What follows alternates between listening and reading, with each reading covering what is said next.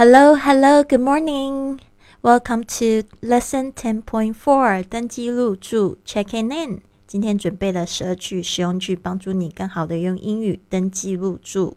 好，跟我念一次。One, does it include tax and service charge? Does it include tax and service charge? 这个价钱含税和服务费吗？Does it include tax and service charge? Two. How long do you plan to stay here? How long do you plan to stay here? 您打算在这里住多久？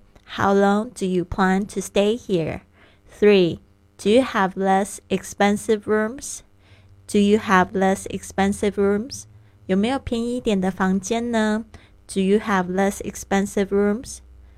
Four. Could you give me a discount if I stay for three nights? Could you give me a discount if I stay for three nights? 住三个晚上有没有折扣呢？Could you give me a discount if I stay for three nights? Five. May I see the room, please? May I see the room, please? 我可以先看看房间吗？May I see the room, please? Six. I'll take the room. I'll take the room. 我要订这间房。I'll take the room. Seven.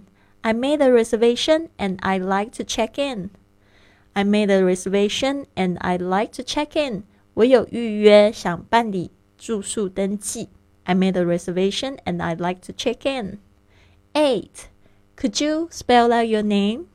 Could you spell out your name? 请问您的姓名怎么拼？Could you spell out your name? Eight.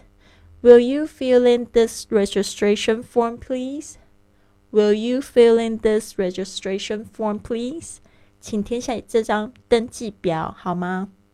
Will you fill in this registration form, please? 10.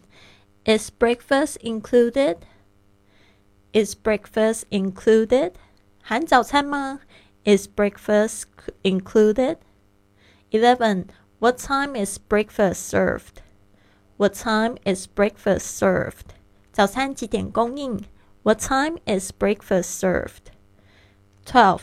Where is the restaurant for breakfast? Where's the restaurant for breakfast? 早餐要在哪里吃？